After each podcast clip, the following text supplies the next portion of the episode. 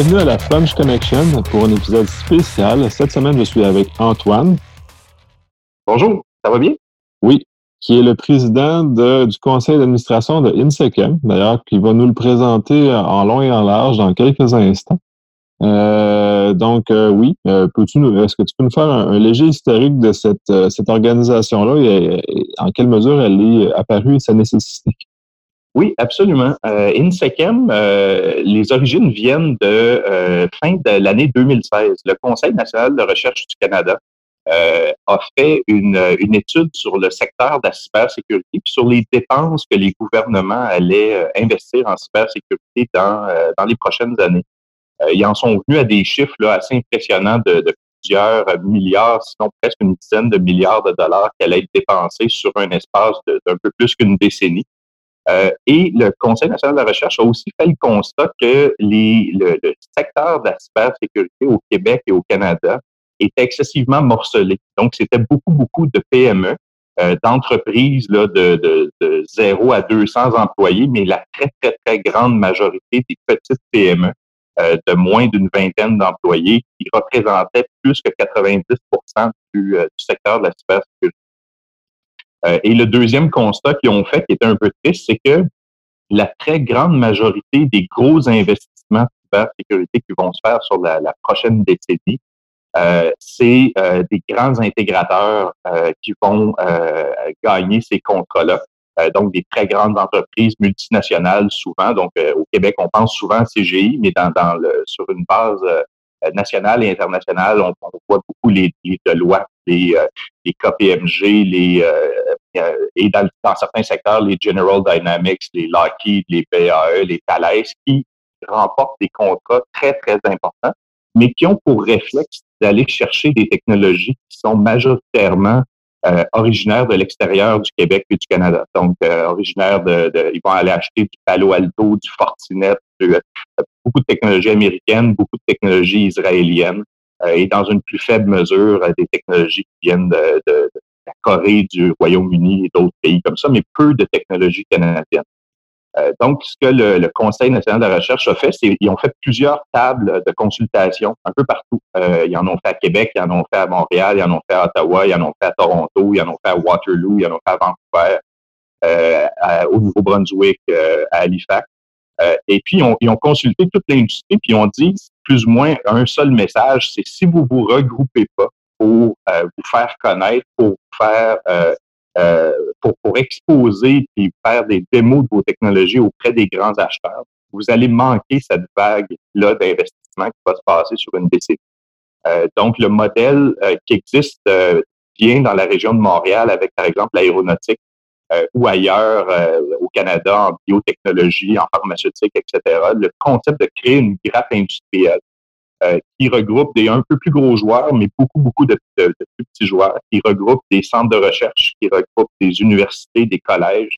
Donc, un paquet d'innovateurs ensemble euh, avait lieu d'être créé. Euh, donc, après beaucoup, beaucoup de discussions, de tergiversations, de, de qui s'en occupe, qui prend la balle au bon, euh, on a fini par créer un organisme euh, de charte fédérale, donc un OSBL fédéral qui s'appelle INSECM, et qui a pour mandat de devenir la grappe industrielle qui va regrouper tous ces innovateurs-là en cybersécurité.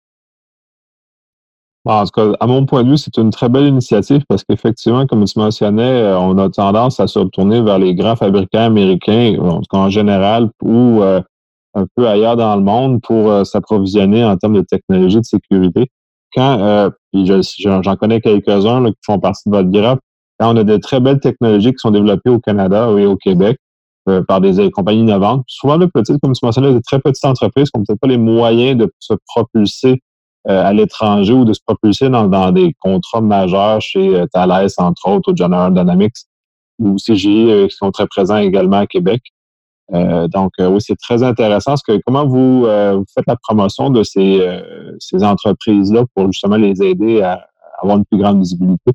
Bien, Premièrement, il faut, comprendre que euh, a été créé il y a à peu près un an, c'est-à-dire à la fin février 2018. Euh, donc, on a commencé à se structurer à partir de là. Euh, on a eu un bon coup de main du gouvernement du Québec euh, au mois de juin, l'année, au fin mai, début juin l'année dernière, où est-ce que le, le, gouvernement du Québec a annoncé plusieurs, sept, si je ne me trompe pas, centres d'excellence numérique qui faisaient partie de leur stratégie numérique. Euh, et donc, INSECM est devenu un des centres d'excellence numérique spécialisés en cybersécurité avec un financement qui, euh, qui venait avec ça. Donc, on a pu à ce moment-là embaucher, euh, embaucher du personnel. On a pu commencer à travailler sur des, des, des actions plus concrètes. un des premiers, une des premières activités de rassemblement et de promotion qui a été faite, c'est un forum qui a eu lieu au mois d'octobre dernier euh, pour faire euh, pour faire euh, un état un peu de la, de la, situation de la cybersécurité et beaucoup beaucoup d'acheteurs, surtout des différents gouvernements, notamment le gouvernement fédéral qui est le, le, le gros joueur dans ce domaine-là. Donc les gens du CST, les gens de services partagés, euh, les gens de, de, de, beaucoup de ministères de Transport Canada et d'autres, euh, de NAV Canada aussi, qui est un, un, très gros joueur dans le domaine de la cybersécurité en aéronautique, sont venus rencontrer des innovateurs. Fait qu'on a organisé des sessions pitch où euh, plus qu'une dizaine d'entreprises sont venues parler de leurs innovations, de leurs nouvelles idées, leur manière d'encrypter on the fly des bases de données SQL, plein de choses assez techniques, mais qui a donné une visibilité vis-à-vis des gens qui normalement parlent seulement à des intégrateurs. Euh, ça a été la, première activité. Ça, ça a découlé dans le fait qu'il y a de l'intérêt qui s'est créé dans certains verticaux. La sécurité, c'est excessivement large, puis ça touche à peu près à tout. Euh, donc, on, s'est rendu compte que, euh, c'est-à-dire, on a été sollicité par différents verticaux qui, eux, ont des besoins spécifiques, qui ont des besoins de connaître qu'est-ce qui se fait en, en termes d'innovation. Euh, donc, il y a des tables qui se sont créées en transport intelligent. Euh, on parle beaucoup de voitures autonomes, de trains autonomes, on parle beaucoup de, de, de, de, de villes intelligentes. Donc, euh, il, y a, il, y a, tout un groupe qui est en train de se créer autour de la cybersécurité de ces, euh, de ces éléments-là euh, qui touchent autour des véhicules intelligents, des camions intelligents.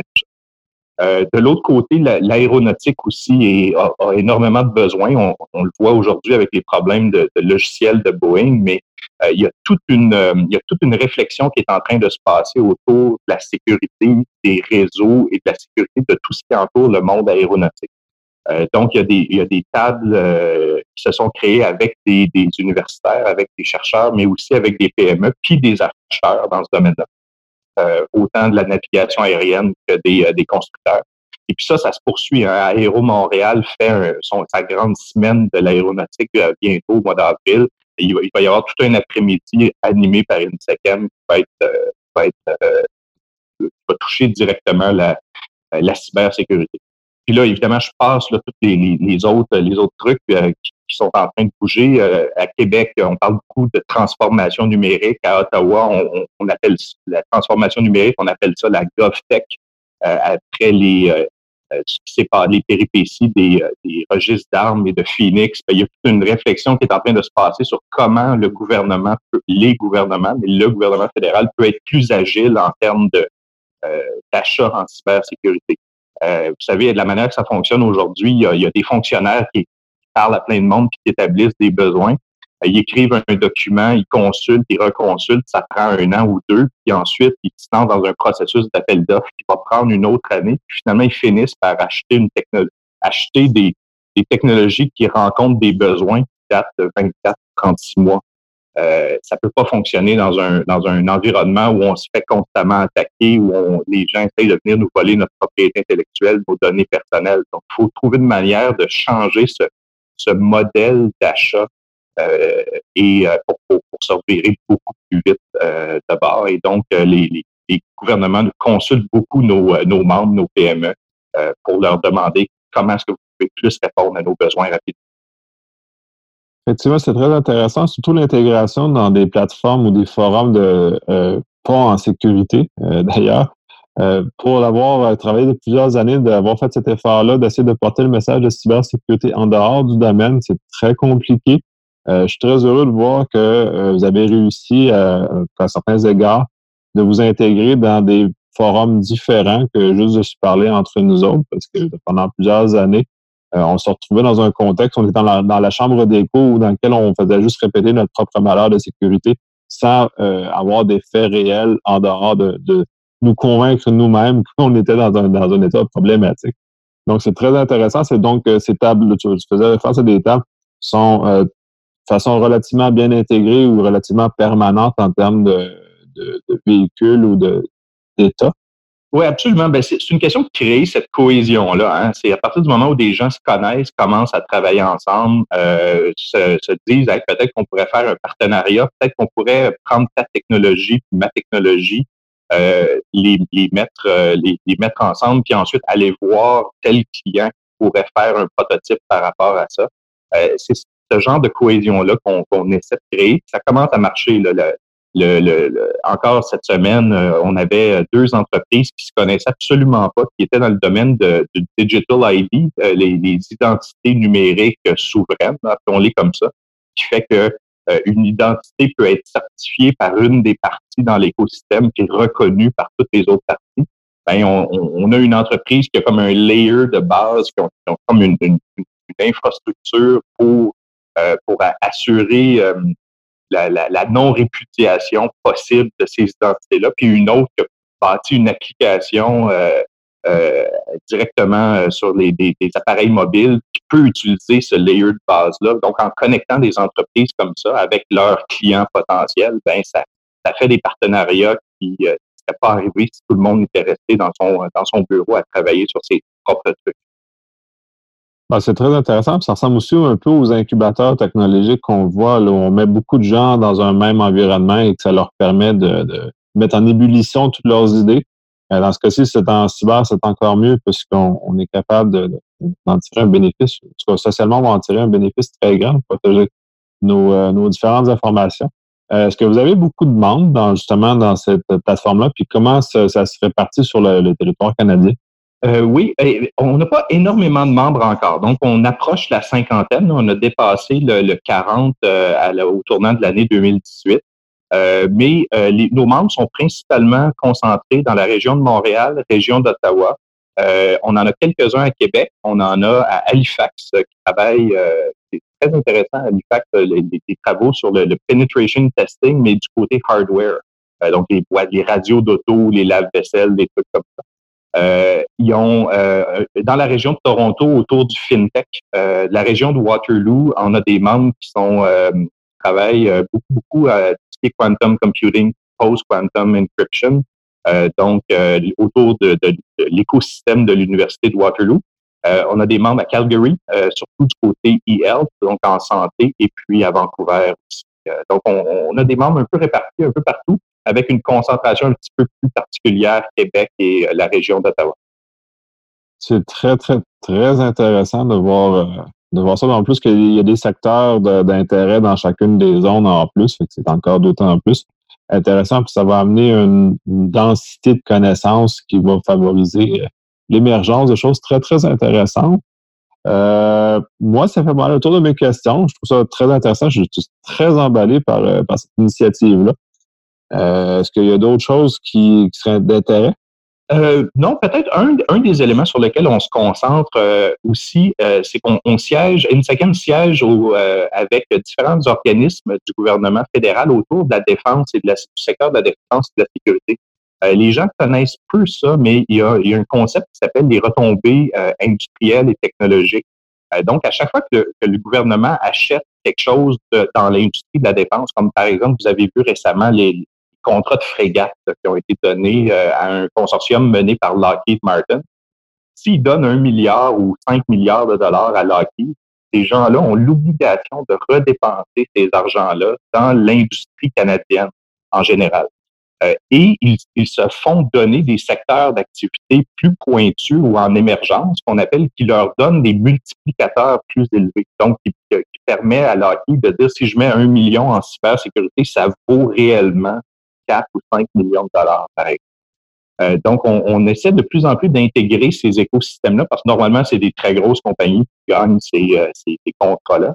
Mais d'arriver et de donner une visibilité aux entreprises, aux PME canadiennes vis-à-vis ces, gros euh, donneurs d'ordre-là qui gagnent les contrats en défense et en sécurité, c'est aussi une de nos priorités comment est-ce qu'on est capable d'aller chercher auprès de ces organisations-là, on les a nommés tantôt, les Thales, Harris, euh, Lockheed, General Dynamics, comment est-ce qu'on peut dire à ces gens-là, si vous euh, euh, investissez dans des consortiums d'entreprises puis de centres de recherche qui travaillent en cybersécurité, ben voici les bénéfices que vous pouvez en, en ressortir, donc d'amener cet argent-là vis-à-vis le développement de technologies québécoises et canadiennes en cyber.